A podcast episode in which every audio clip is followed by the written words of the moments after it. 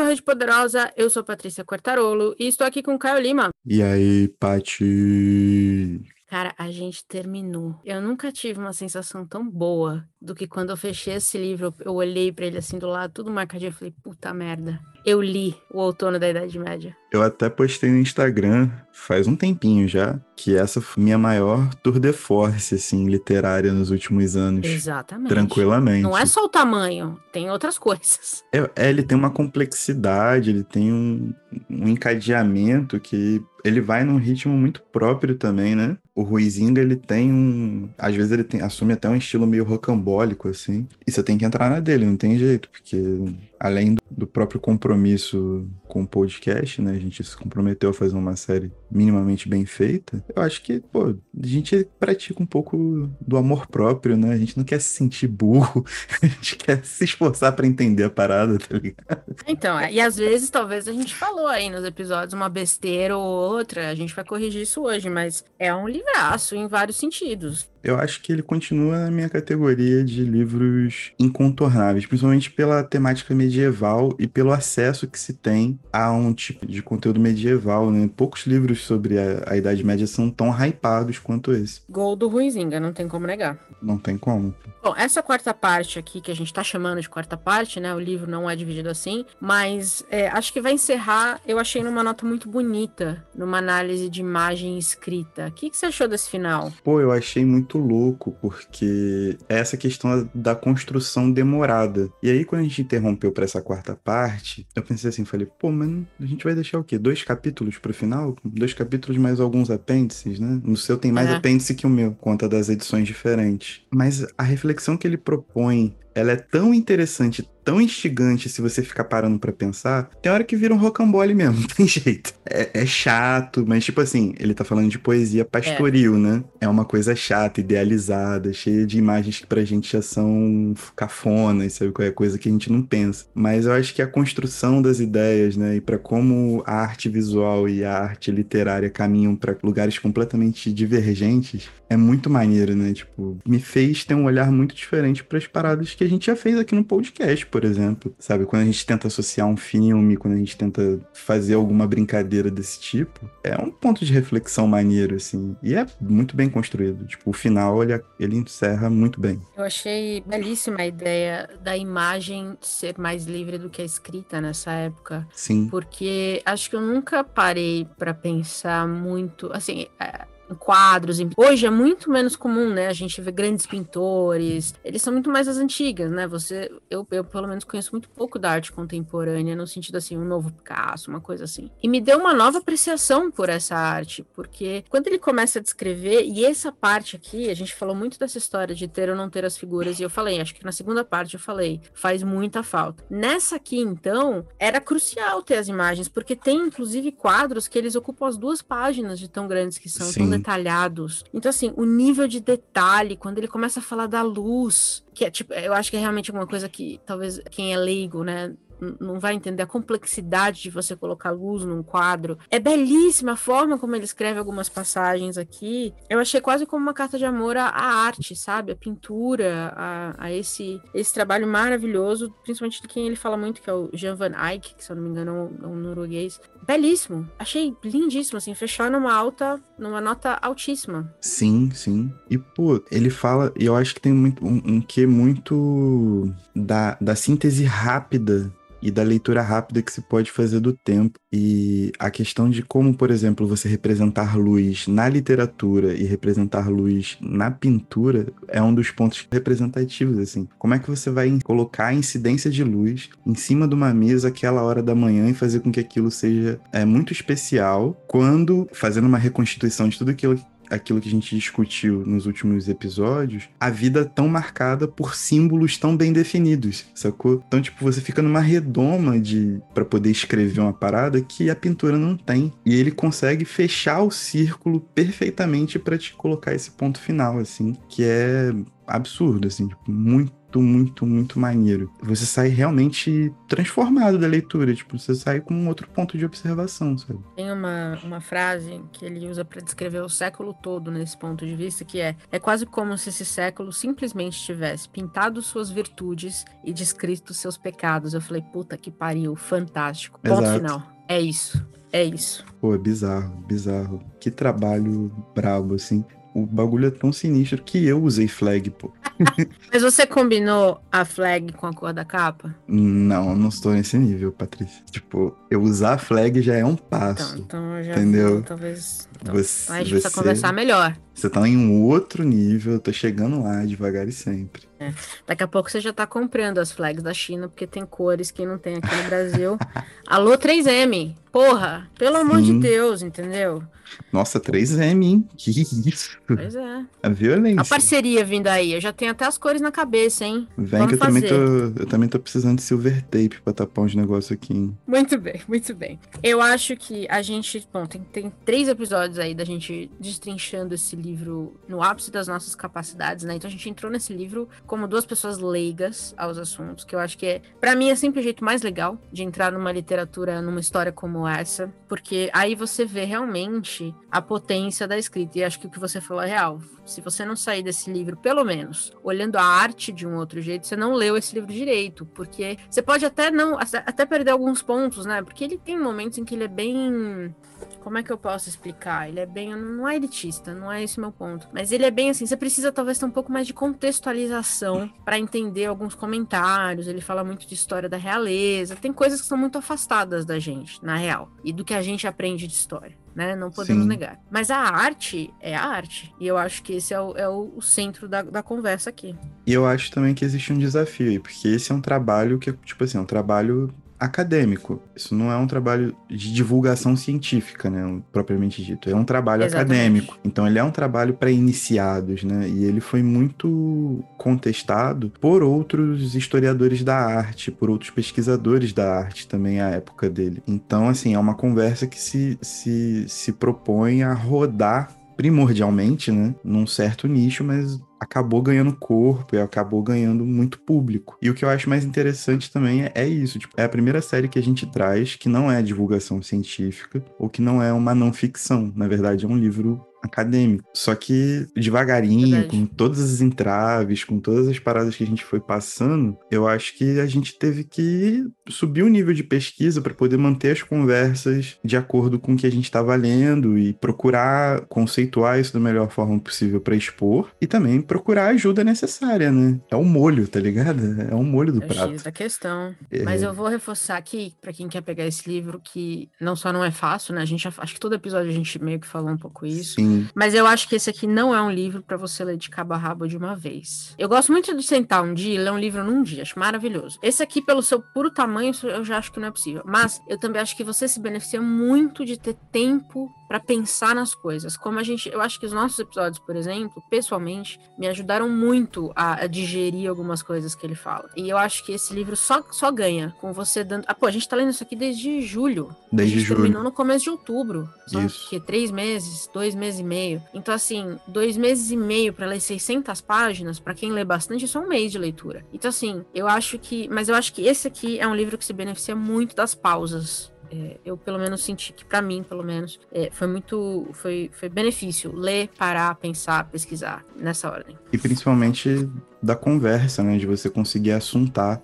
as coisas, de você conseguir extrair conteúdo, não no sentido da produção de conteúdo, mas você conseguir parar, refletir e conversar sobre. Eu acho que a complexidade de uma obra dessa, pô, isso é uma obra de uma vida, sabe? qual é? Óbvio, né? O, o Ruizinga escreveu muitas outras coisas. Existe o Homo Ludens também, que é sobre jogo, que é um livro famosíssimo dele. Esse eu acho que é publicado pela Verdade. Perspectiva. E tem outras obras famosíssimas dele. Mas assim, é uma pesquisa de uma vida, sabe? é? É, é um processo do cara. Você ter a paciência de pô, ir pesquisando. No meu caso, né, que eu peguei a edição da Penguin, ainda não tinha um referencial imagético. Então eu tinha que ir pesquisando as paradas, sabe? As referências que ele ia colocando, é, entender a importância dos escritores que ele cita para aquela, para o povo burguinhão, para o povo dos Países Baixos e como aquilo funcionava e girava nos círculos sociais. Pô, isso é, é muito maneiro, cara. É um processo mesmo, é um livro de processo, assim, de você estar tá ali, persistir e expandir o livro, que eu acho que é mais importante. Mas o que eu acho mais maneiro é que ele gera muita conversa, ele gera muita reflexão, ele gera apontamentos que lideram a, a situações que a gente vive hoje, inclusive, boa parte dos nossos comentários girou em torno disso. Então, é muito maneiro pegar um primeiro livro acadêmico da gente comentando assim, um livrão denso, pesado, passar por essa parada e se sentir legal depois de terminar, sabe é? Se sentir à vontade. Sabe que esses dias eu tava, eu tava assistindo uma entrevista com uma jornalista americana que tá montando um podcast sobre um tema específico. É o seguinte, eu tô lendo agora o Não Vai Acontecer Aqui, do Sinclair Lewis, né? Que ele escreveu em 36 uhum. e, e meio que narra um pouquinho a subida de Hitler ao poder e o impacto disso nos Estados Unidos. E aí ela tava comentando que no, nos anos 40, no, no, ano, acho que 1940 especificamente, aconteceu uma tentativa de golpe nos Estados Unidos, tal qual aconteceu em 6 de janeiro com Trump. Só que aí ela fez o seguinte comentário: o grande domina o pequeno. Então, se você perguntar para qualquer um o que estava acontecendo no mundo em 1940, todo mundo vai falar guerra, porque a guerra era muito grande, era muito forte, né? Tava, tava no ápice ali, era um ano de guerra, tava, né, Hitler dominando todo mundo. Ninguém vai parar e pensar, não, mas no meu bairro as coisas estavam péssimas, entendeu? Porque tem um, uma coisa muito mais forte. Então, esse, essa tentativa de golpe de 1940 foi esquecida da história. Então, ela tá, ela tá estudando para montar esse podcast específico. E aí, eu fiquei pensando no, no outono, porque eu acho que quando a gente fala de Idade Média, a gente também tem uma visão de Idade Média histórica, que o Ruizinga me parece que ele combate isso o tempo todo.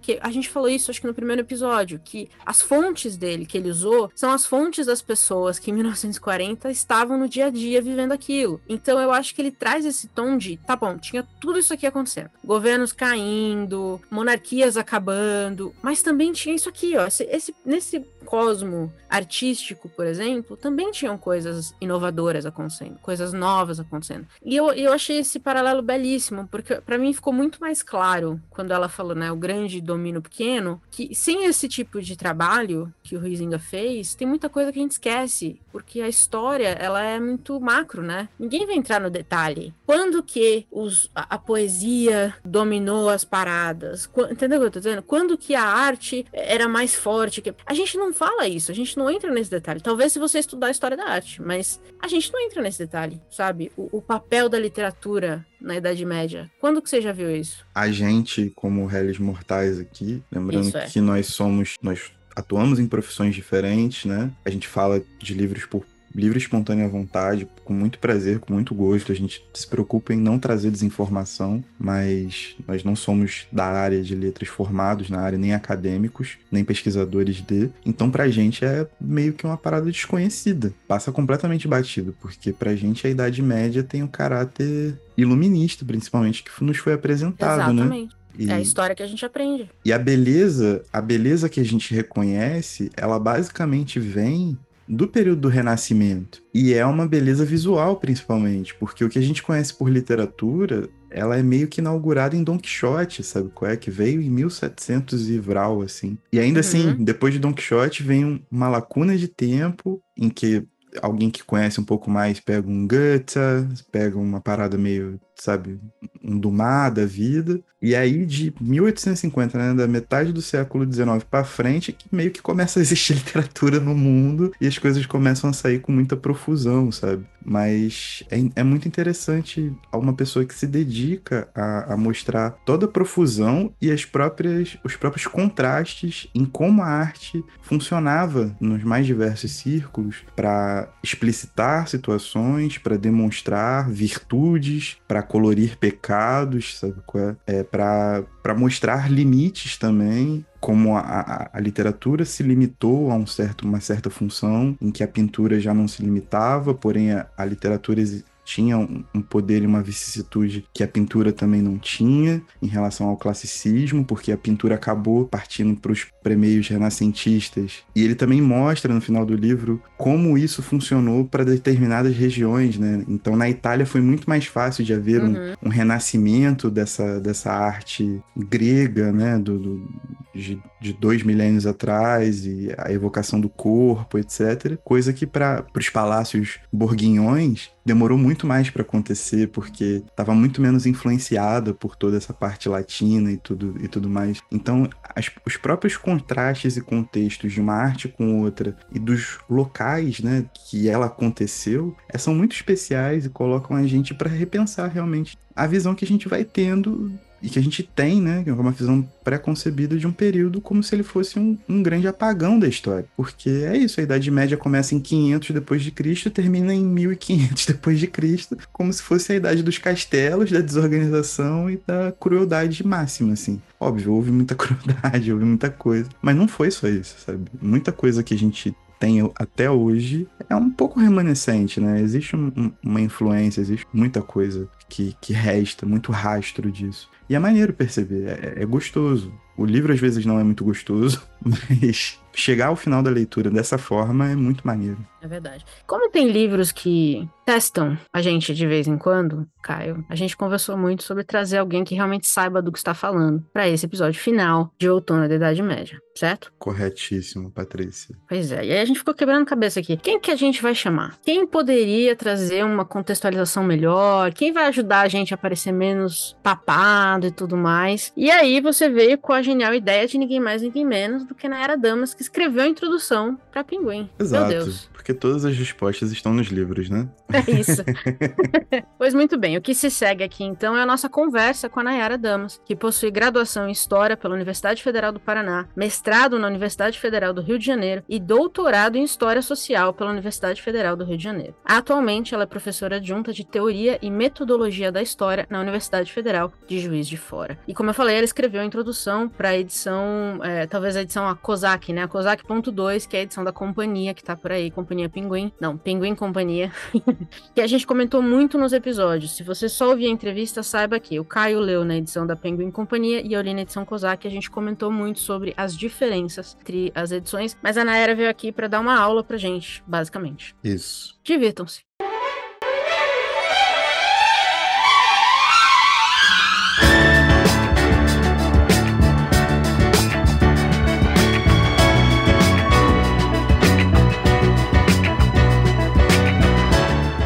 Bem-vinda ao Rede Poderosa. Muito obrigada pelo convite, estou feliz de estar aqui. Pois bem, vamos, vamos começar da parte mais relevante dessa conversa, que é qual a sua relação com o outono da Idade Média? Como foi a sua experiência de ler, de estudar e, e se aproximar, entre aspas, do Ruizinga? Olha, a minha, esse é um caso antigo de amor, porque na verdade começa comigo na graduação. Esse livro, Outono da Idade Média, é um livro que costumeiramente a gente é apresentado no contexto da disciplina de História Moderna, que é assim, segundo, terceiro período, é bem no comecinho da graduação. E eu me lembro de ler o livro e fiquei completamente arrebatada. E me surpreendeu, inclusive, que eu era a única em sala de aula que estava assim, meu Deus, vocês leram o mesmo livro que eu? Como é que vocês estão tão indiferentes? Eu fiquei muito fascinada com o livro, assim, sabe? Então foi um processo que começa como né, um, um, uma leitura de começo de graduação em que, de certa forma, a gente está sendo apresentado a livros de história, porque a gente estuda história no colégio, mas de modo algum a gente lê livros de história, então era também Sim. um pouco é, um momento de, da minha constituição enquanto leitora de livros de história. E essa leitura foi muito marcante, e por mais que eu tenha né, ensaiado um pouco fazer uma pesquisa mais de caráter da, e, e mais para o caminho da história social, eu queria estudar a Guerra do Contestado, que é uma guerra lá no comecinho do século XX entre Santa Catarina e Paraná, é, eu fui dissuadida por um professor substituto que tinha acabado de voltar da Itália, cheio de coisa maneira, assim, porque ele tinha feito o, o doutorado dele na obra de um historiador suíço que foi muito influente na obra do Izinga, que é o Jakob Burckhardt. E aí foi nesse contexto que eles Nayara, vamos, vamos, vamos investir nesse teu apreço, assim, nesse teu encantamento com o Izinga, vamos transformar isso num objeto de pesquisa. É um momento muito inaugural da minha trajetória acadêmica, porque a partir dali, né, a leitura do Izinga, esse incentivo do meu orientador de graduação, um mundo se abre, assim, outro, um horizonte imenso, né, é, é, se abre diante de mim. E o Tony da Idade, né, no primeiro momento, o Izinga, a obra do Izinga, mais vinculada à, à questão da crítica cultural, que é um, um pouco um Izinga mais tardio do que o Outono da Idade Média, é o meu objeto de interesse na, na monografia e no, no mestrado, e no doutorado eu recupero meu grande amor, da Idade Média, escrevo uma tese efetivamente em torno do livro, um pouco me perguntando o que, que constitui esse livro enquanto algo tão, tão fundamental para pensar uma certa historiografia do século XX? Por que, que ele continua a ser lido de uma forma tão ávida né, e tão consistente ao longo desses 100 anos, né, mais de 100 anos que ele foi publicado? Por que, que ele ainda é encarado de uma forma tão é, reticente né, e hesitante por parte dos meus colegas? Então, esse tipo de problemática, né, que já começa a surgir um pouco em germe lá na minha graduação, aparece aí de fato né, é, como um enquadramento da minha tese de doutorado. E é uma relação que foi, né, ganhou uma espécie de uma apoteose um pouco, porque eu tive a oportunidade de trabalhar com, com a equipe né, de reedição do Outono da Idade Média da editora Penguin, da Companhia das Letras. E é esse, esse momento em que eu, de fato, instrumentalizo a minha relação com o livro, a minha familiaridade com o livro, para é, é, fazer essa revisão, que é uma revisão técnica, mas uma revisão também da tradução, e o exercício de apresentar, reapresentar o Outono da Idade Média para um público que, pela primeira vez, é, mesmo tendo. Você vai perceber que eu tenho uma reticência com a edição da COSAC, mesmo que esse livro tenha sido traduzido né, de uma forma muito, muito, muito bem feita, né, um projeto editorial lindíssimo, né, foi, foi publicado no Brasil em 2010 pela primeira vez pela COSAC, foi um livro muito caro, né, um livro de 180 reais quando foi lançado. Então eu sabia que ao trabalhar numa edição popular, eu vou usar essa palavra no sentido mais pleno e democrático e bonito, né, que no contexto, né, da editoração no Brasil, aquilo significa significava colocar nas mãos de uma quantidade imensa de leitores essa obra que é tão, tão cara para mim. Então, esse é, o, o, em alguma medida, um pouco esse último momento da minha relação com o Izinga, né? E aí, finalmente, agora, depois de tantos anos, eu acabo migrando para outras temáticas, mas ainda é alguma coisa muito, como eu disse para você, constitutiva da minha formação enquanto leitora e constitutiva também da minha vida afetiva, porque é nessa relação com o Izinga, enfim, muitas coisas aconteceram na minha vida. Minha saída de Curitiba, eu vim para o Rio, eu tive oportunidade, né, num contexto de, de investimento no ensino superior de estudar fora, de visitar a, onde o Izinga nasceu, enfim. Então tem, tem um pouco também um caráter afetivo na minha relação com ele. Esse é, esse é o tipo de romance que a gente gosta de ler sobre. Se você um dia quiser escrever, esse é o romance que certamente eu leria muito. Sinceramente. Lindo. Quem sabe um dia. Falando da sua introdução, então, aí você escreveu a introdução, como você falou, né, para para a edição da, da Penguin Companhia, que é a mais recente, acho que a gente tem agora no mercado. É, e você comenta sobre o livro, como o livro foi rechaçado pelos historiadores quando ele foi lançado em 1919 por conta das fontes que o Ruizinho usou, porque ele não fala apenas a história em si, mas ele falava de todo um sistema de valores da Idade Média. Qual a importância, você acha, dele ter decidido seguir por esse caminho? Uma coisa que eu destaque, tentei destacar bastante para o leitor que estava chegando no livro do Izinga é que ele estava diante de um livro que, apesar de ser extremamente duradouro e persistente na tradição historiográfica, né, de sempre reencontrar um público interessado, ele foi um livro que, quando, quando foi publicado em 1919, ele encontrou resistência né, dos colegas, dos pares historiadores, porque muitos deles viram no livro do Izinga um belo livro, mas não um livro de história. Esse uhum. tipo de demarcação né, entre o que é história e o que não é história, quem é historiador, quem não é historiador, essas fronteiras elas são muito determinantes para a gente determinar uma identidade do historiador, determina, né, e, e, determinar uma identidade do ofício do historiador. Então, constantemente existe esse reforço de fronteira que coloca determinadas pessoas para dentro e outras pessoas para fora. E é claro que isso é sempre uma dinâmica de poder também. Quem pode, naquele momento, determinar o que, que é a disciplina e o que, que é um livro de história efetivamente. No caso do Izinga, é muito curioso curioso, eu te, isso é uma coisa que me intriga. Porque, além de dizer, ah, é um belo livro, mas não é história, os colegas receberam o livro da seguinte maneira, dizendo: é um livro que nasceu velho. um pouco indicando que tinha algo mofado naquele livro, algo antiquado, porque o Izinga estava recuperando uma certa tradição na historiografia que era de ir às fontes da Idade Média, que ao longo do tempo foram consideradas como pura fantasia, que são os cronistas da Idade Média. Então, da perspectiva do, do medievalista, lá no começo do século XX, né, no contexto em que o Izinga está publicando, publica o Outono da Idade Média, naquele contexto era muito mais importante entender as instituições, entender a dimensão política, a dimensão material da, da Idade Média, do que se dar o luxo de lidar com essas fantasias, essas quimeras dos cronistas, que além de tudo ainda escreviam a serviço, né? Eram historiadores, né? Os historiógrafos, né? Para demarcar que não se trata de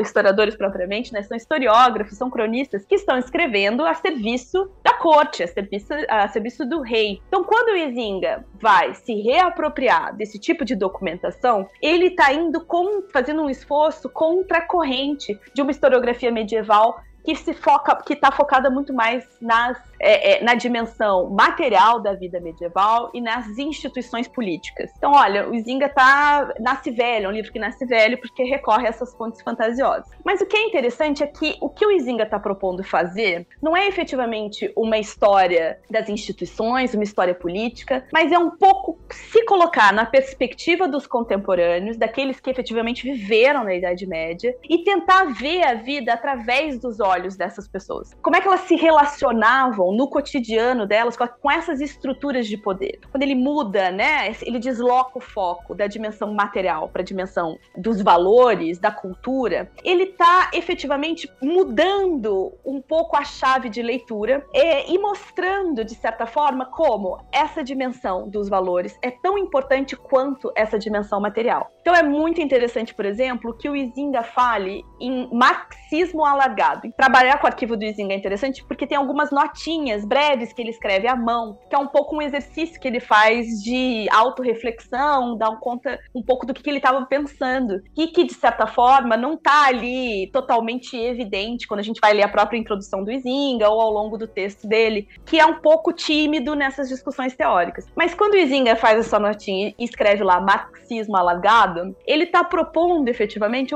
uma contrapartida, né, uma análise que oferece uma contrapartida àquele entendimento bem tradicional tradicional do marxismo, da superestrutura, infraestrutura, né? Que, de certa forma, a infraestrutura é só uma espécie de corroboração ou de dominação cultural, que, aliás, uma dominação que se impõe culturalmente para sustentar esses funcionamentos da máquina, do dinheiro, do poder, do jogo de poder. Então, quando Izinga fala marxismo alargado, ele está propriamente mostrando que essa base material, ela precisa ser entendida não só na sua dimensão palpável, né, do dinheiro, dos jogos de poder, mas ela precisa ser entendida também na forma como a cultura molda essa materialidade, porque ela molda a relação das pessoas com o mundo. Em grande parte, quando a gente pensa no sentido é, dessas ficções cavalheirescas, né, como elas na verdade promovem um tipo de valor, virtude, de coragem que que é pouco palpável, né? Ela é pouco vista efetivamente no, na vida desses cavaleiros. Na verdade, a despeito dela não ter, né, essa contrapartida no mundo supostamente real, ela molda as decisões, ela define os nossos modos de ver. Então é isso que o Izinga está fazendo. Ele está se colocando na perspectiva dos contemporâneos e entendendo a partir, né, dessas lentes coloridas. Ele fala, né, no próprio livro, ele fala são lentes coloridas, é um mundo cor-de-rosa. Mas o que que esse mundo cor-de-rosa faz? Esse mundo cor cor-de-rosa cria realidades materiais, justifica materialidades materiais. Ela é o sustento simbólico para materialidades, né, que constitui o cotidiano dessas pessoas, seja no universo da corte, né, onde elas vivem um grande jogo, um grande teatro social, seja da perspectiva do populacho, do homem comum, que é submetido a uma espécie de uma massa amorfa e, e mobilizado de acordo com esses valores, né, que implicam inclusive uma certa perspectiva sobre a guerra, sobre a sucessão enfim, é por aí que a gente vai. É isso que o Izinga está fazendo. Ele está deslocando um pouco a perspectiva, né? E fazendo um exercício crítico de alargar a própria forma como a gente entende o que é a realidade. Essa ideia, né, de, de colocar. Porque com isso ele também colocou o leitor com essa perspectiva, né? O leitor lê, e, e a gente mesmo nos episódios, a gente começou a fazer paralelos com hoje, né? Então, coisas que ele falava, teve uma hora que a gente estava conversando e ele falou: Isso aqui é um Instagram. As pessoas montando uma ficção da própria vida para o mundo com a sua né, contando sua própria narrativa sobre o que quer que seja. A gente vai fazendo esses paralelos porque é muito mais fácil realmente fazer isso com valores e com situações do dia a dia do que com sistemas que a gente presume sejam fechados, né? Você acha que é por isso que, que ele é tão lido ainda? E foi, assim, um best-seller em 1919 sobre a Idade Média, imagino que, que tenha sido um choque para todo mundo. Mas ainda hoje, você comentou, é verdade, ainda hoje é um livro buscado e lido. Você acha que esse é o grande pulo do gato que ele teve, que é de colocar o leitor no pé falar assim, ó, a Idade Média que você estudou na escola não era só Queimadas Bruxas. Dá uma olhada aqui no tanto de coisa que tinha: literatura, vida, música, cor. É isso, é essa a grande sacada dele? Então, eu acho essa, essa vida póstuma, assim, do outono da Idade Média, essa posteridade tão bem sucedida, para mim é muito intrigante. Eu não tenho uma resposta consolidada. Eu tenho, de fato, assim, me intriga, mas eu não sei responder de forma enfática. Mas sabe o que me parece? Lembra que eu tava dizendo para você a escolha que o Izinga fez das, de trabalhar com os cronistas? Fez com que os críticos dissessem que o livro tinha nascido velho, que o livro era anacrônico. Na verdade, Sim. é justamente esse investimento que o Izinga faz de ir aos cronistas para entender as formas de vida e de pensamento que vai transformá-lo efetivamente numa espécie de vanguarda dentro da historiografia europeia do século XX. Né? É quase como se o que os críticos estivessem entendendo como anacrônico fosse, na verdade, não o passado da disciplina, mas o futuro da disciplina. Percebe? Então, essa noção de ficção social, ela é depois amplamente é, explorada né, sobretudo a partir dos anos 80, 90, com a antropologia histórica, né, que são desdobramentos muito mais próximos de nós, que vão inclusive ver no Nzinga uma espécie de um, um, né, um pioneirismo, né, algo como uma vanguarda, que coloca questões que anunciavam então esse futuro da disciplina. Mas da perspectiva da ficção social, é uma coisa extremamente interessante, porque o que as pessoas me parecem buscar no Nzinga, o leitor procura no Nzinga, é em primeiro lugar uma perspectiva de síntese. Isso é alguma coisa coisa que na historiografia hoje a gente faz muito pouco. A gente trabalha mais com esses recortes, recortes bem recortadinhos, né? Bem miudinhos, né? A gente trabalha com esses que são objetos controláveis de certa medida. E o Izinga, com esse esforço de síntese, ele de certa forma consegue nos colocar a par de um recorte da história, certo? Que é muito importante pra gente que, tendo só aquela relação escolar com a história, né? Lá da escola mesmo, efetivamente, né? Do ensino médio fundamental,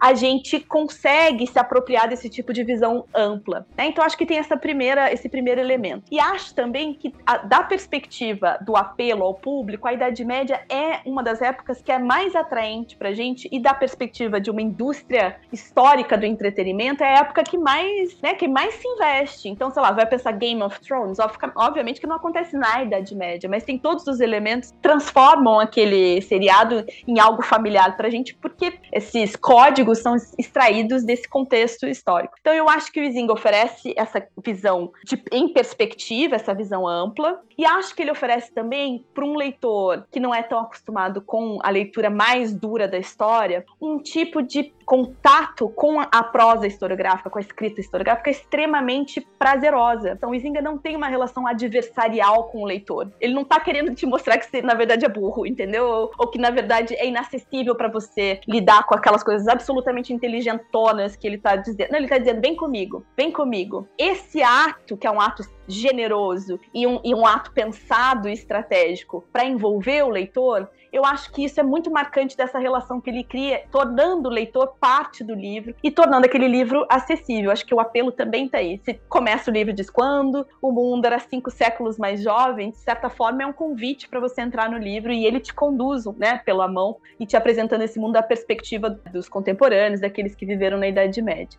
Agora, de fato, quando você fala, olha, Instagram, parece Instagram, parece é muito interessante porque o Izinga já ali no comecinho do século XX, ele está negociando, né, essas fronteiras ainda entre a história, antropologia, sociologia, elas estão ainda mais porosas do que elas são hoje. Então ele está trabalhando de uma perspectiva interdisciplinar e, sobretudo, tentando se apropriar de alguns ganhos que foram feitos na antropologia cultural. Esse apreço pela questão dos valores é alguma coisa que é muito, muito consolidada na antropologia, né, e, e numa antropologia cultural que vai, de certa forma, privilegiar privilegiar esse tipo de abordagem para entender os outros no sentido as pessoas que vivem na, Pol na Polinésia, as pessoas que vivem, né, esses outros desse homem europeu do começo do século XX. O Izinga traz essa abordagem do mundo dos valores, dos símbolos e dos códigos para o passado. Isso é extremamente interessante. Pra gente pode parecer até meio banal hoje em dia, para quem é da história, hardcore mesmo, mas ele traz um frescor, porque permite que a gente pense como essas ficções constituem a realidade. Né, como esse tipo de abordagem, que geralmente está limitada a esses outros da Europa Ocidental,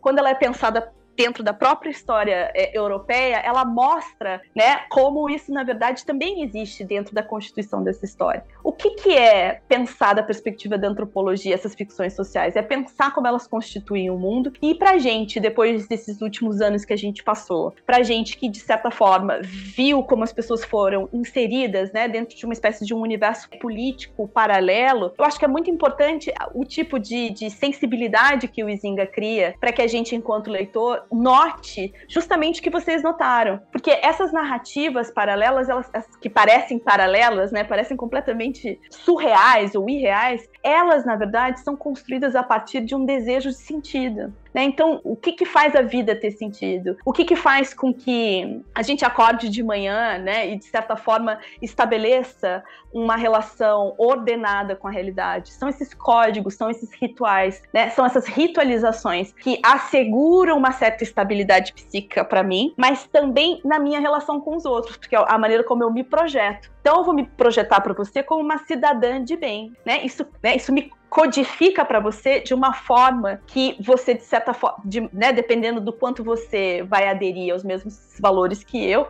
permite que a gente estabeleça uma comunicação e que o mundo ganhe ordem e sentido. Então, essa dimensão da ficcionalização é um olhar que o Izinga tem, que é um olhar antropológico, e que depois vai lá no final da carreira do Izinga ser desdobrado numa noção da ludicidade, do lúdico, o homem lúdico. Né? Então, assim, é tão importante quanto a materialidade da vida, o auto-interesse né, inclusive se sobrepõe ao auto-interesse, é essa ludicidade, essas formas de produção de sentido que, de certa forma, aderem à vida e a constituem, né, e a tornam vivível, dão sentido para que ela aconteça. Acho que é um pouco isso, é um apelo que pra gente que tá tão imerso nessa cultura do Instagram, do influencer, numa, nessa cultura performática, a Idade Média do Izinga ela é altamente performática. Ela é altamente ciosa da forma como essas pessoas se veem e são vistas. Eu acho que isso tem um paralelo importante, tem alguma coisa ali que ainda pode ser ganha, nem que seja simplesmente nos sensibilizar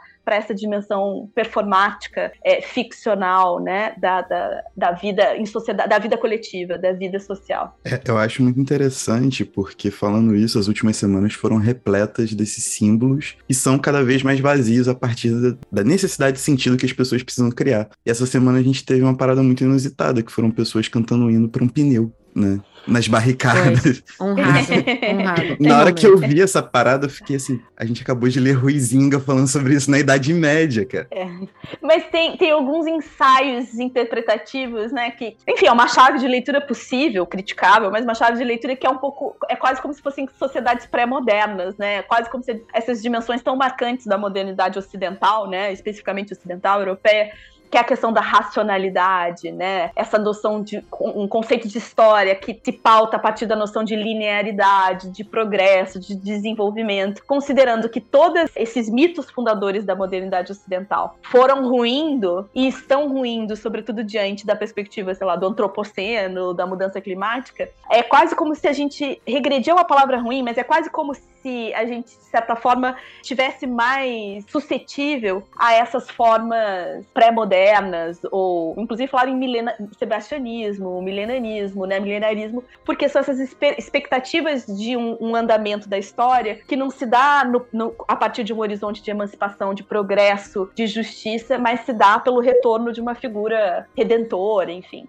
que é extremamente religioso, né? A gente está vendo um pouco, né, uma dessecularização da esfera pública, né? Essa, essa é questão de, de, ficção social eu acho fascinante, porque acho que realmente a gente está vendo a era da ficção social, mas de fato sempre existiu, né? Se você pode contar uma história, você pode inventar uma história. Basicamente uhum. é isso. Na introdução você comenta sobre a ficção, e aí existe a questão do real e o aspiracional, que eles começam, eles sempre andaram juntos. Não tem como você separar, porque não tem, não tem jeito. As pessoas são assim, basicamente. E aí eu me, me fiquei pensando se essa, são essas ficções que nos trazem as novas eras. Eu não sei se isso é muito filosófico para discutir na história, mas você entende? O, o, que o povo vai atrás é do que a gente deseja e ainda não tem. Então a gente sai da Idade Média para o Renascimento, que é tem, tem grande, né, vamos dizer, eu lembro muito de um professor que falava isso na década quando eu estava na escola, faz muitos anos. Quando eu estava na escola, hum. que ele falava: a cada 10 anos uma geração vem e muda a música. Só que a música era a mesma música que existia 30 anos atrás. Então eles resgatam algumas coisas e avançam outras coisas. E nesse processo a gente vai indo em frente. Ele falava muito de música. E eu fico pensando se isso também não funciona em questão de eras históricas. Se a gente, como sociedade, aí falando, né, o mundo todo, uhum. não só uhum. no, no, foco do Rizinga, a gente busca tanto o aspiracional que é assim que o mundo muda. É muito, é muito doido, assim. Viajei demais, assim.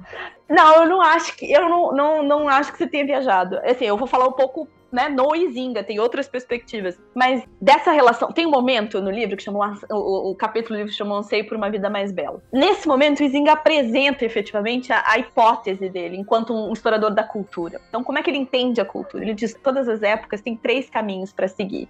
Né? É o caminho da aspiração, né, da produção de sentido, que é o caminho religioso, é o dar as costas ao mundo, né? É o caminho do sonho e da poesia, da beleza. E o terceiro caminho, que é o, é o caminho do melhoramento do mundo. Para o Izinga, né, a hipótese do Izinga interpretativa em relação à Idade Média, né, a esse contexto do século XIV e XV na Idade Média, é que você só tinha esses dois caminhos positivos, o dar as costas ao mundo e se entregar para esse universo de sonho, né? Sonho, poesia e beleza. Então, ele está dizendo: o que, que a gente faz? Tudo bem a pessoa que opta por uma vida religiosa e vai, né, viver a vida, né, a vida monástica. Mas e a pessoa, entre aspas, secular? O que, que ela faz quando ela opta por não dar as costas do mundo, mas viver o mundo? Mas um mundo que, num contexto da final da, final da Idade Média, é um contexto, é um mundo belo, mas uma beleza marcada pelo pecado. Né? A gente está falando efetivamente de uma percepção religiosa, de uma perspectiva religiosa sobre a vida, que ao mesmo tempo em que viabiliza esse sentido, porque né, a, a, a perspectiva teológica do mundo serve de armação de sentido, né, ela faz com que a gente tenha que experimentar o prazer com a culpa. Mas mesmo assim há lugar para o prazer. É um pouco essa aposta que o Zinga está fazendo. Essa, aliás, essa aposta e essa pergunta. Como é que se vive o prazer? Como é que se vive a beleza num contexto em que a, em que a vida secular está marcado por essa mancha do pecado. E aí uma coisa que eu queria chamar a atenção é que quando ele está pensando da perspectiva dessa vida, a vida bela, a aspiração da vida bela, ele está falando de ficção social, a ideia de ficção aqui, ela funciona menos da perspectiva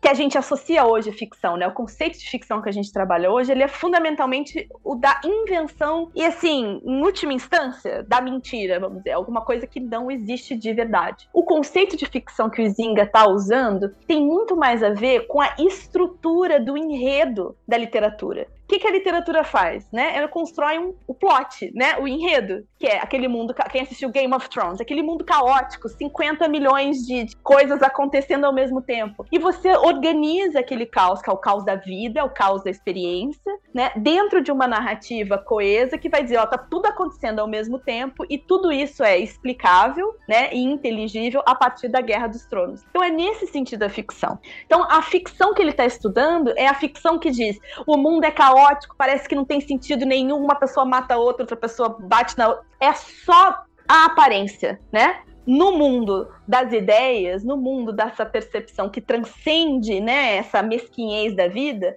na verdade o que a gente tem aqui é uma sociedade virtuosa que se coloca nessa posição privilegiada de regular o mundo e criar né, a corte, a elite, né, e criar uma sociedade ordeira que consiga, né, a partir dessa ordem, honrar os desígnios de Deus. Percebe isso? Então é uma ficção não só no sentido da mentira, mas é uma ficção também no sentido de como a gente organiza, né? A gente constrói um plot, né? A gente constrói um, um, enredo que organiza esse caos da, da experiência que a gente tem com o mundo. E por que que, por que, que, por que, que isso é interessante? Porque pro Izinga, de fato, é o jeito que como a gente pode pensar, é uma chave para pensar a mudança histórica. Porque esse mundo da aspiração, esse mundo do sonho, ele cria um excedente. Ele pode não ser mentiroso, mas ele cria um excedente. Porque Sabe um pouco o candidato à presidência Lula falando um pouco pobre? Pobre também gosta de coisa bonita. Pobre também uhum. quer comer uma picanha. O pobre também quer estudar, quer ir para viajar para o exterior. É um pouco o que ele está dizendo. Sabe esse mundo de beleza que a elite vive na Idade Média? Né? E num contexto de concentração de renda que tem paralelos com a Idade Média, né?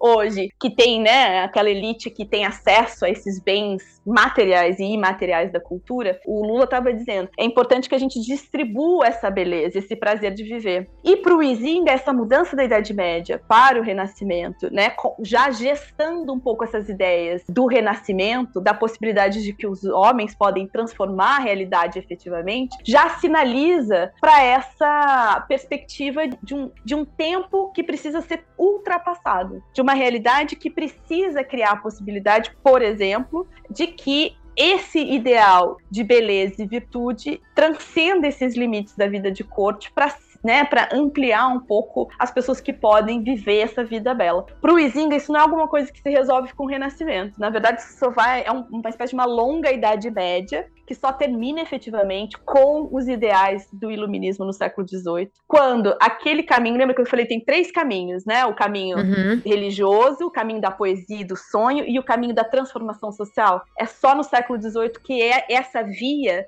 da transformação social é, aparece enquanto uma possibilidade. E aí, cota-se a cabeça do rei. É um pouco essa perspectiva que está colocada. Guilhotina para todos. É, é um pouco isso. A beleza, o sentido e a, possibilidade de autodeterminação passa a, a, deixa de ser um privilégio, ganha uma dimensão democrática, claro, dentro do contexto específico do século XVIII, mas mais democrático. Faz todo sentido. Uma pausa nesse episódio para te contar umas coisas muito legais. Ouvindo os nossos episódios pelo aplicativo Orelo, você nos ajuda a remunerar toda a cadeia de produção que traz cada episódio para você. É só baixar o aplicativo e buscar por Rede Poderosa. O aplicativo é gratuito. Mas se você tiver meios e interesse, você também pode se tornar um assinante e apoiar a gente ainda mais, recebendo acesso a conteúdos exclusivos. Agora também estamos no YouTube. No canal Rede Poderosa você pode ouvir nossos principais episódios pré-2022 2022 e em breve os principais episódios de 2022 também estarão disponíveis. No www.centralredepoderosa.com.br você encontra as referências de tudo que falamos nos episódios e a lista completa das recomendações dos BOs. No Spotify e no Deezer você também pode acompanhar a playlist Rede Poderosa Modo Shuffle com as músicas que usamos nos episódios e o que estamos ouvindo no momento. Por fim, você pode nos seguir no Instagram e no TikTok para saber tudo o que está para sair, o que estamos lendo e muito mais. E agora, de volta à programação normal. Quando você comentou um pouco antes sobre a gente estudar escola, né, na escola, na história na escola, e, e, grande parte do que a gente estuda na escola é quase a história militar do mundo, né? A gente estuda grandes conflitos em grande parte. E aí os conflitos normalmente, se você desconsiderar questões geopolíticas, eles têm data que começa e termina. E o que o, que o Izinga mostra aqui é que a história não são blocos de tempo, uhum. né? Então ele, ele fala da morte e o renascimento ao mesmo tempo que as coisas vão acontecendo. Por que, que é importante a gente pensar na história nesses termos e não em blocos de tempo por si só? Tem essa pergunta, ela tem uma, um, um, caráter um pouquinho mais epistemológico, vamos dizer assim, é uma, porque essa é uma questão muito decisiva para a gente entender o ofício do historiador. Qual é a tarefa do historiador? Né? Em grande medida, a gente entende que a tarefa do historiador é demarcar esse tempo, né? Demarcar fronteiras, né? Aqui começa é, a Idade Média, aqui termina a Idade Média, aqui começa o Renascimento, porque a gente herda é, essa linha temporal, né? Essa é, noção de tempo repartida entre antiguidade, Idade Média, época moderna, contemporânea. Né? Então a gente, de certa forma, opera a partir dessa, desse enquadramento cronológico, seja na escola, seja entre historiadores profissionais. Né? Então a tarefa do historiador passa um pouco por recortar o tempo e oferecer explicações sobre por que as coisas aconteceram da forma que elas aconteceram esse entendimento, esses cotes, né, em bloco, que é isso que você está citando, né, a forma mais convencional como a gente aprendeu a escola, na escola, o que, que é história, esse tipo de bloco pressupõe um tempo em linha reta, um tempo, né, que funciona só na, a gente chama de agora é momento cabeção é, história, né, diacronia e na sincronia, né, a diacronia é a sucessão do tempo, né, então é 1984, 1994, 1900 e 2004, né, essa sucessão linear do tempo. O sincrônico é um pouco o que define o nosso sentido de época. É o que está acontecendo num determinado período ao mesmo tempo. Então a gente fala, os anos 60 no Brasil, a gente está optando por um recorte sincrônico. E dessa maneira como a gente costuma datar a história, a gente pensa só nessa chave diacrônica e num tempo que é sempre linear. O que o Izinga está fazendo quando rejeita esse entendimento de que é possível traçar uma linha tão é, precisa, tão clara entre a Idade Média e o Renascimento, é tentar trabalhar com uma concepção de tempo que consiga, de certa forma, conciliar essas duas abordagens, a da diacronia e da sincronia. Esse é o, o, o, o, truque da história da cultura lá no começo do século XX. Ele diz assim: então tá, então vamos pensar o seguinte: se a Idade Média está terminando, como é que a gente explica o fato de, de que vários elementos da vida medieval vão persistir no Renascimento. A despeito do que os historiadores costumam afirmar, e aí o Jacob Burka, que eu estava contando lá do meu orientador de graduação, que ele estudou, é importante aqui, né? Porque ele é um dos primeiros a determinar com linhas claras esse fenômeno histórico que a gente chama de renascimento. E o Zinga está dizendo, ó, o Burka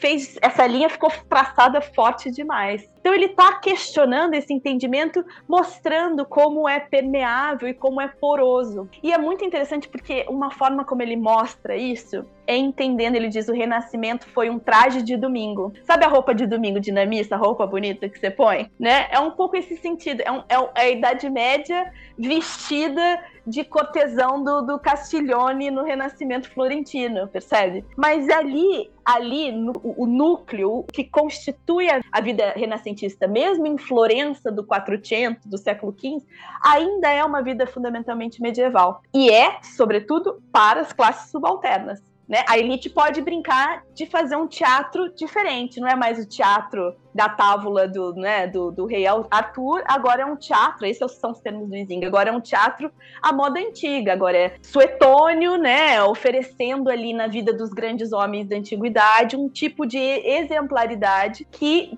essa vida cortesã da Itália do século XV, de 16, vai se apropriar. Então é quase pro Izinga como se fosse uma troca de cenário, sabe? A vida continua a mesma, mas os rituais, e as performances, né? E a gente tem esse termo em inglês, self-fashioning, né? A forma como você se apresenta, né? Através da, da, tua postura, através do teu traje, através suas, da sua maneira de se colocar diante dos outros. Tudo isso agora ganha outras cores, mas para o Izinga é um fenômeno de superfície é um traje de domingo. Então é isso que ele está demarcando um pouco, esses elementos porosos e tentando mostrar que a história não é um negócio linear, entendeu? Para uma flecha que foi disparada e que vai chegar em algum lugar. O que está em jogo aí um pouco é mostrar, em última instância, esses recortes, esses cortes de época, são cortes arbitrários, produzidos pelo historiador, como uma hipótese, a gente diz heurística, né? Um jeito bonito de dizer, como uma hipótese de pesquisa, dizendo: será que aqui termina a Idade Média e começa o Renascimento? Então é muito mais da ordem de uma pergunta que pode ser constantemente reaberta no debate acadêmico, do que efetivamente um corte que existe ali na Idade Média, do tipo, se você chegar, ele tem o Isinga tem um,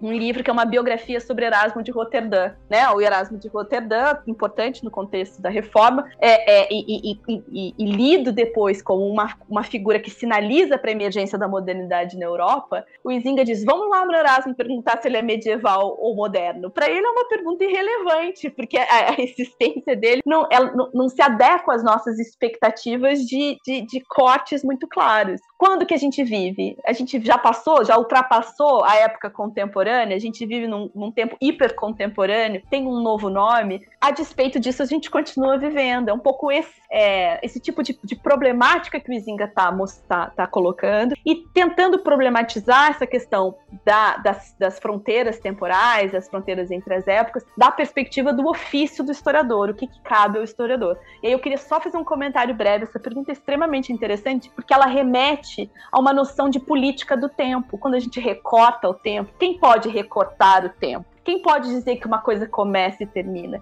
A quem convém dizer que uma coisa começa e termina? Então a gente começa a, migrar, não, a gente começa a reconhecer como também o ofício do historiador é marcado por essa dimensão política. Né? E o historiador tem um trabalho que também é permeado pelas questões do seu próprio tempo. Portanto, nunca, jamais neutro, objetivo, não da perspectiva mais caricata que a gente tem, né? Como alguém completamente despido das questões do seu próprio tempo que vai lá visitar o passado.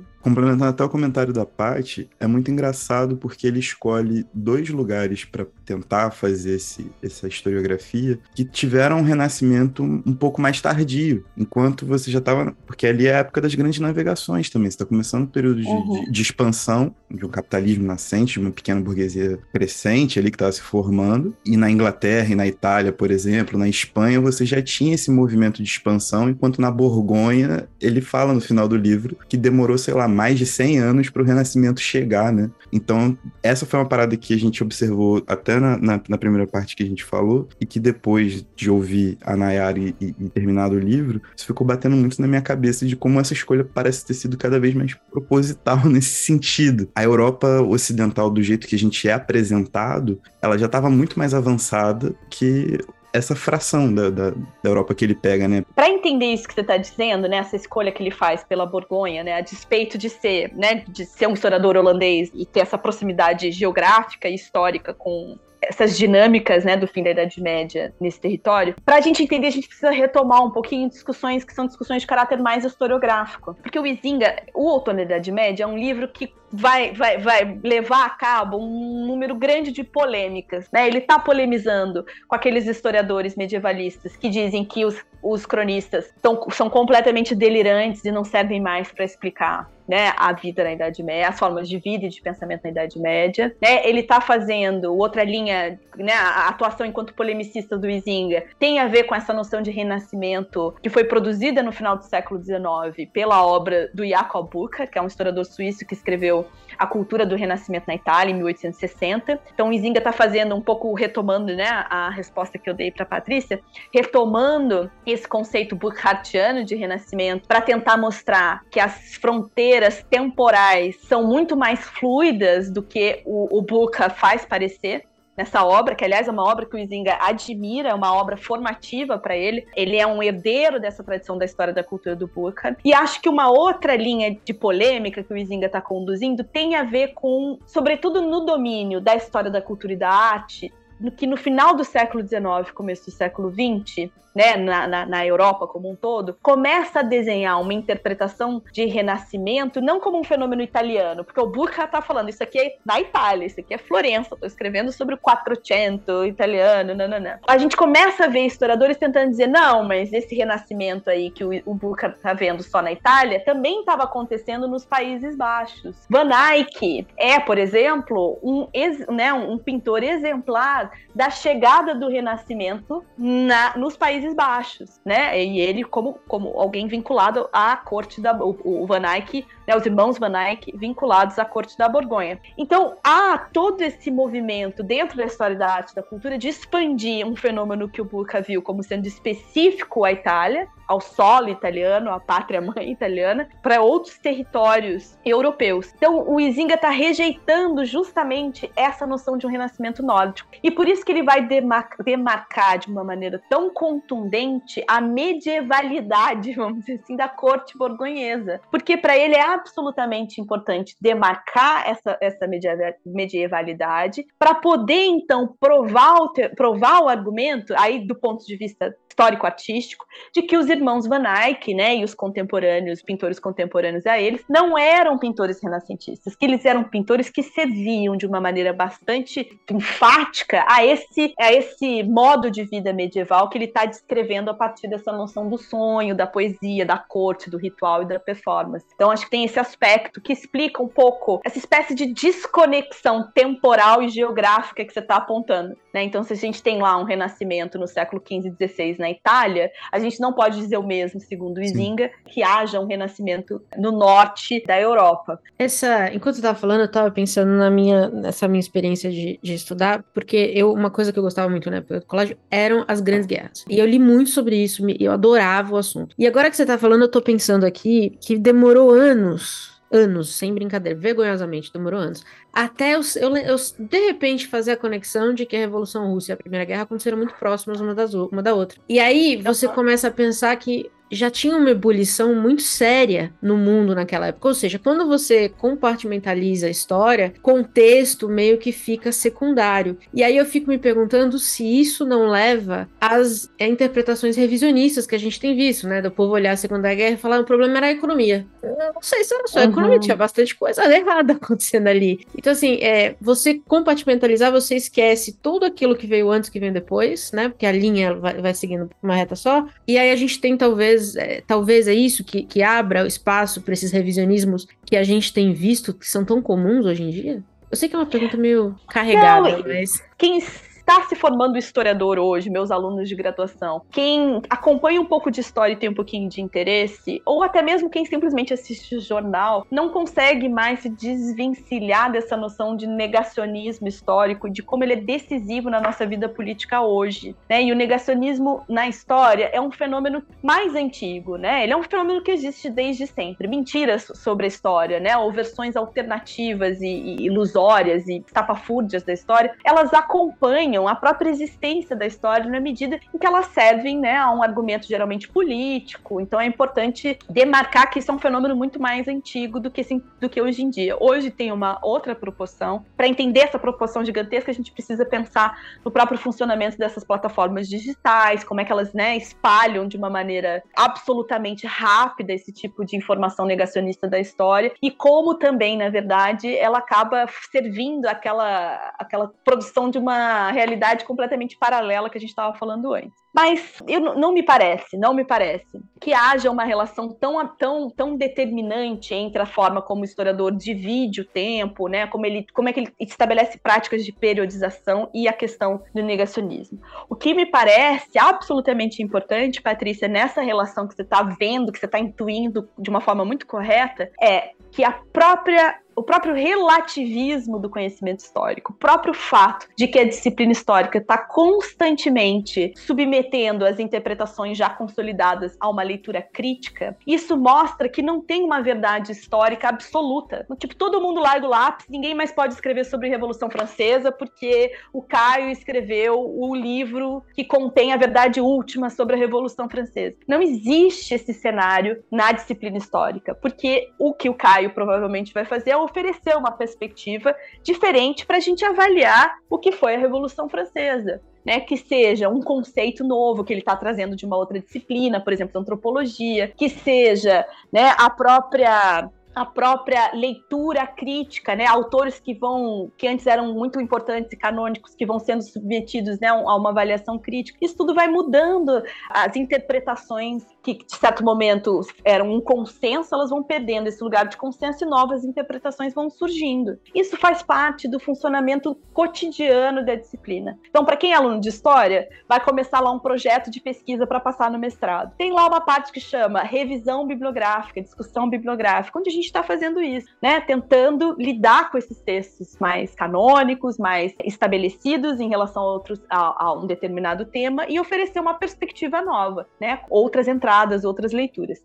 É esse tipo de relativismo, é esse tipo de provisoriedade né, do, das leituras históricas que eu acho que permite que existam essa multiplicidade de interpretações ao mesmo tempo, tá? Então, a, a, a minha análise da, do, renascimento, do, do, Renascimento, a análise do Izinga, a análise da Patrícia e do Caio, por mais diferente que, diferente que sejam, elas podem coexistir de uma forma absolutamente correta na medida em que a gente trabalha como historiadores de uma maneira séria, gente trabalha com documentação, a gente trabalha a partir de uma noção de prova, a gente só diz o que a gente pode provar. É isso que o negacionismo não tem. Ele não opera a partir dessa lógica comprobatória da história. Né? Então, tem um movimento importante dos historiadores, né, que é uma forma de negar o negacionismo, quer dizer, história não é opinião. Né? Por que, que a história não é opinião? Porque se eu vir aqui para dizer qualquer coisa sobre o Renascimento, qualquer coisa sobre a Revolução Francesa, eu só posso fazê-lo de uma forma legítima se eu disser, segundo o Izinga, segundo o, né, o, o, o Roger Chartier, segundo Georges Duby, eu vou sempre fundamentar as minhas avaliações a partir de leituras que já estão consolidadas, leituras que foram, é, que passaram pelo crivo, né, dos pares, eu vou submeter lá, meu... eu não posso escrever um artigo simplesmente e, e, abrir um canal no YouTube e ler meu artigo. Meu artigo vai ser submetido por todo um, um aparato, né, institucional que vai dizer, né, teu artigo é uma meleca, teu artigo não é história, vão rejeitar o meu artigo. Então acho que é um pouco essa dinâmica que, que diferencia, né, a opinião, qualquer um pode ter, qualquer um, absolutamente, e efetivamente o trabalho historiográfico que passa por todos esses protocolos, por todo, né, tem uma dimensão metodológica que precisa ser respeitada para que de fato tenha legitimidade enquanto um discurso histórico, né? Mas essa a gente nunca vai eliminar essa relatividade do conhecimento histórico, ele é positivo. Essa esse, é, é, a gente fala um pouco é um pluralismo historiográfico. É bom que existam diferentes perspectivas.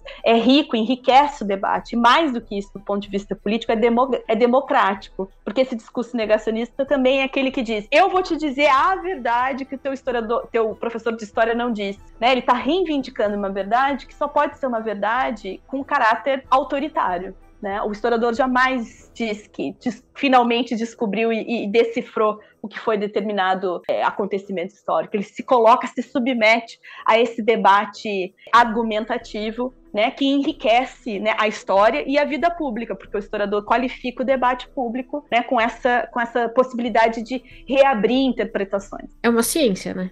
Você está é descrevendo ciência. literalmente um processo científico de, de avaliação e reavaliação e reavaliação e, uhum. e, assim, e assim segue a vida. Isso, e uma ciência contemporânea, não é aquela mesma ciência com uma uhum. noção estreita de objetividade. É uma, é uma concepção de objetividade que, vamos dizer assim, ela se impõe também nessas relações entre os pares, entre a comunidade dos historiadores, né? Que, que estabelece freios e contrapartidas, né? Para que a gente tenha uma, uma, uma, disciplina funcionando de uma maneira cordata, de uma maneira correta, de uma maneira séria. Justo.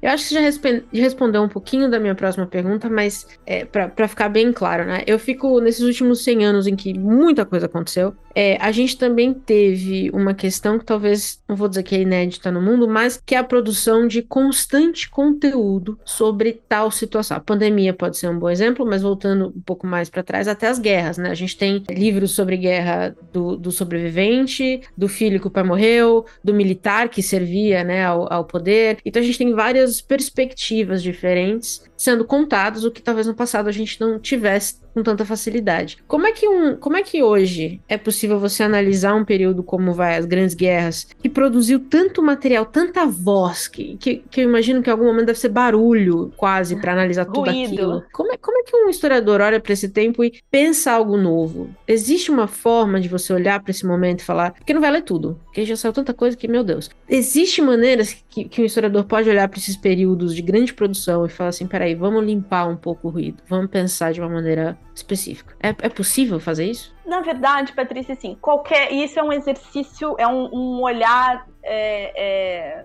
científico, vamos dizer assim.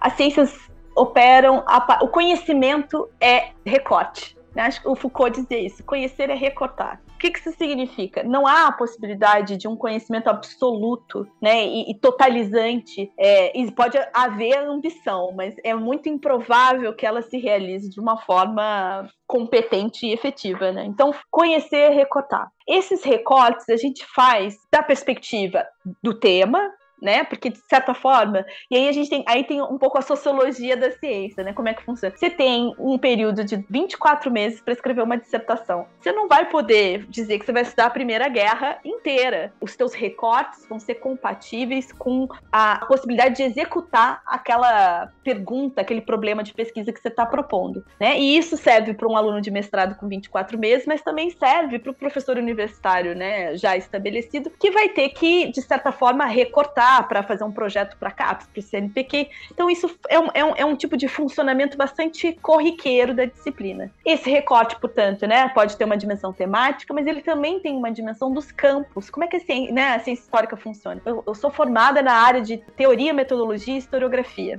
Você pode ser uma historiadora social, o, o, o Caio pode ser um historiador da política. Então, nessas, nessas, nessas formas de pertencimentos a determinadas áreas, sub-áreas dentro da história, a gente também estabelece mais uma perspectiva, né, mais uma forma de recortar os temas, percebe? E aí dentro desse, a gente, nós todos somos historiadores políticos, mas dentro do nosso próprio subcampo existem perspectivas teóricas diferentes. Então alguém pode ter uma aproximação teórica maior com a obra, por exemplo, lá do análise do discurso do Foucault.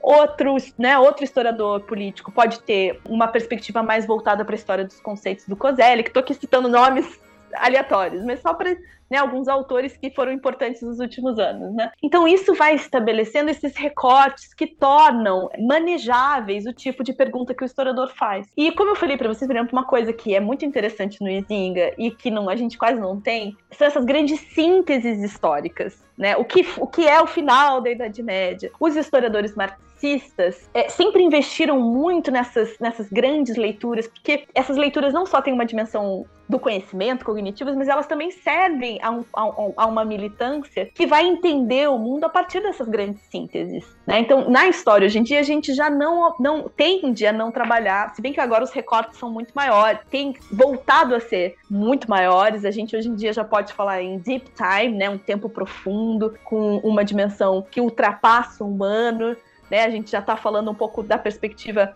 dessas relações, por exemplo, mas não, não efetivamente uma história ambiental, mas uma história voltada para essas questões do ambiente, do antropoceno, né? Então a gente tem esses recortes enormes, eles voltam a aparecer enquanto uma possibilidade, mas eles vão estar sempre marcados por essa dimensão da, do recorte e da escolha. Então o trabalho do historiador é escolher cortar e perguntar. Então, tornar suas perguntas compatíveis né, com esse exercício.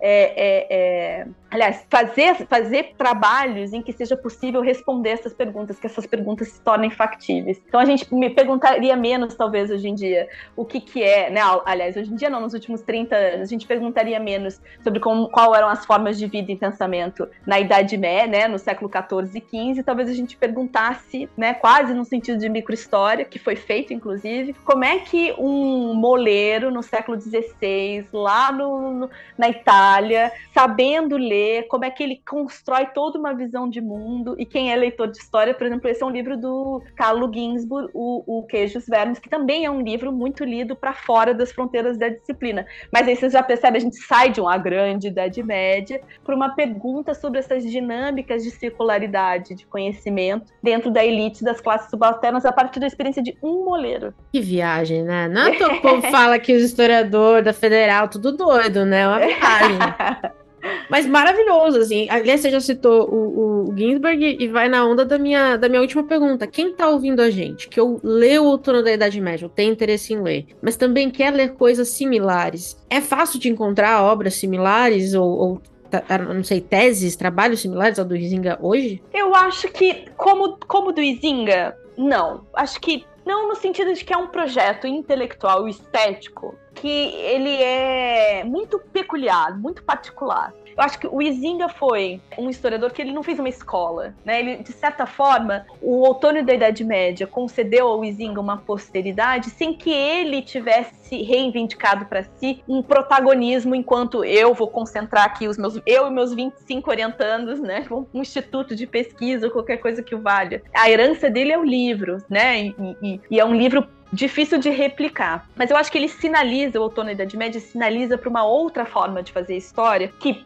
é uma forma interdisciplinar de fazer a história, é uma forma é, que investe na dimensão estética do conhecimento e que concede protagonismo para o leitor. Então a gente é nesse sentido que a gente consegue encontrar continuidades para esse projeto do Izinga. E na verdade tem um, um, sentido um pouco que acho que continua sendo importante em determinada, determinadas obras historiográficas hoje, que é esse sentido da história, da historiografia, da escrita da história, contar uma história, quer dizer, ser narrativa, né, ter efetivamente esse, essa, esse investimento, essa noção da importância da linguagem, não como alguma coisa que simplesmente na transparência entre a minha hipótese, né, ela não é uma coisa opaca, transparente. Aliás, opaca não, ela não é uma coisa transparente que eu manipulo do jeito que eu quero. Não, existem formas de escrever história que potencializam a experiência do leitor. Então, essa coisa que o Izinga tem que é a atenção ao detalhe. Quando ele está dizendo, olha, o cheiro de rosas e sangue na catedral, ele não tá fazendo isso porque é bonito. Ele tá fazendo isso porque ele tá produzindo um efeito sinestésico. Ele tá te colocando no centro daquela vida, de uma forma que você constrói um conhecimento que é ao mesmo tempo estético, estético no sentido antigo da palavra estética, que é uma forma de estar, de sentir, de experimentar, e que não é des desconectado do conhecer, é parte de um, de um projeto de conhecimento mais abrangente. Então, você você estar naquele lugar, você sentir aquele lugar e você conhecer da perspectiva né, de uma hipótese de pesquisa, con conseguem convergir dentro dessa obra do Izinga. Então, investimento na narrativa, a questão da interdisciplinaridade, eu acho que hoje a gente ainda encontra. O Ginsburg, ele é muito bem sucedido nesse nessa atenção que ele tem, né, a, escrita. Eu acho muito interessante, inclusive, é uma relação com a literatura que é importante para o Ginsburg. Ele é um leitor de literatura, ele enriquece o seu estilo historiográfico lendo literatura, né? E contemporaneamente tem um historiador que eu gosto muito, quem, quem se, se algum aluno meu estiver ouvindo, vai falar, ah, lá vai a Nayara falar do... Que é uma experiência muito similar para mim, no sentido de me afetar, me comover. Que, só que não está traduzido, então eu vou fazer, vou, vou, criar aqui uma demanda editorial, tá? O, é um historiador francês que chama Ivan Yablonka e ele escreveu um livro que chama A História dos Avós que eu nunca tive, que é contando a história dos avós dele que foram assassinados, foram, enfim, mortos em campos de concentração. É, judeus, é, comunistas, que foram mortos em campos de concentração no contexto da Segunda Guerra Mundial. E eu, por que eu estou citando ele? Que eu acho que ele é muito importante, porque ele está sinalizando para essa mesma tradição que o Izinga estava tentando ali recuperar na escrita da história, que é uma escrita da história que quer ensinar, agradar e comover é um projeto de uma história que consegue envolver o leitor num projeto de conhecimento, num projeto intelectual. Então, a história dos avós que eu nunca tive, do Iablonca,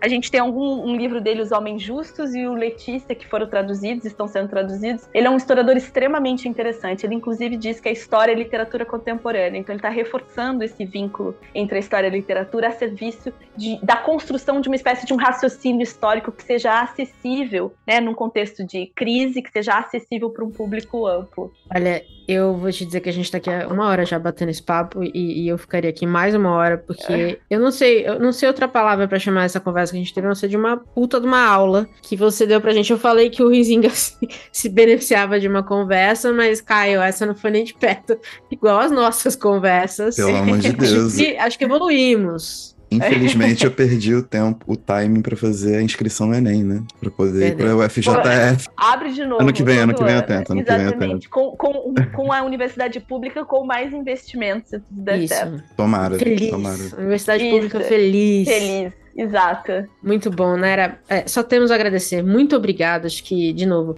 quem não, quem não leu o Outono da Idade Média, se eu e o Caio não conseguimos te deixar com vontade de ler, eu imagino que aqui agora vai dar vontade de ler, porque você falando já me deu vontade de reler trechos, que eu marquei bastante. Porque tem trechos belíssimos no livro, né? Que é quase. É, a gente comentou isso no episódio, que tem trechos poéticos, assim, que, que é realmente. O Rosas e Sangue é um deles, inclusive. Então, quem não leu, vá ler né? De, de novo, a edição da Pinguim conta com uma introdução da Nayara aqui, ajudando a gente a ler, porque, gente, realmente é um livro que se empenha, basicamente, se empenha. Mas é um livro que exige tanto do leitor e entrega tudo de volta, eu acho. É um desses. Eu, eu acho, acho que é um, é um diálogo. Acho que ele, ele, é. ele tem uma troca que enriquece muito qualquer tipo de leitor. Concordo. Com certeza. Isso aí a gente pode afirmar porque estamos dentro desse qual, qualquer aí, no, não, numa margem não, bem ampla. Não qualquer, no sentido Estamos leigos aí, sentido, Exato, não especializado, né? O povão. O povão. O povão, o, o povão, povão que tem gostou. acesso a uma edição que hoje é acessível, né? Então, assim, é, Exatamente. É, o Izinga é uma ótima companhia. Então, eu super recomendo. Concordamos. E obrigado, obrigado por passar uma hora com a gente. Obrigado assim, Quinta-feira, final do dia, exaustivo, é, dando aula e tudo mais. Obrigada mesmo pela disponibilidade de vir aqui bater esse papo incrível com a gente, essa aula. Que você. Aula gratuita só agora, depois vocês vão ter que se virar para pagar e e saber mais. Acabou. É isso. É, eu que agradeço, fico imensamente feliz de ter é, a oportunidade de falar sobre Zinga. Como eu disse, eu tenho uma relação afetiva extremamente forte, então eu fico imensamente feliz quando eu descubro um novo leitor de Zinga. E, enfim, espero com a minha introdução, era um pouco a minha intenção da minha introdução, era torná-lo acessível, né? E, e, e mostrar todo o encanto dessa leitura, porque não há nada mais triste do que se sentir intimidado pelo conhecimento. O conhecimento é de todo mundo, ele tem que ser gratuito, público, de qualidade. E, na verdade, Caio, minhas, a, a aula continua sendo de graça, porque ela, ela foi, né, a minha trajetória foi constituída dentro da universidade pública e eu atuo na universidade pública, é de todo mundo, meu conhecimento. Pois muito bem. Caio Lima, temos um episódio? Temos, temos um belíssimo episódio. Vão ler o Tono da Idade Média, saiam da internet, não abram o que suas, sua mãe e seu pai mandam no WhatsApp. E é isso. É isso. é isso.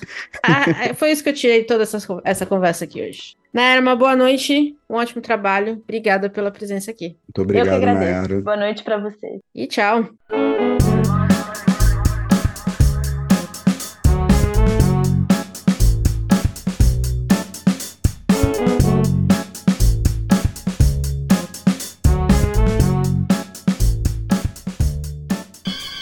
Want you to know the power of the underground. We'll fight alone, just as we used to do in those days. All right. Fight just like we used to do.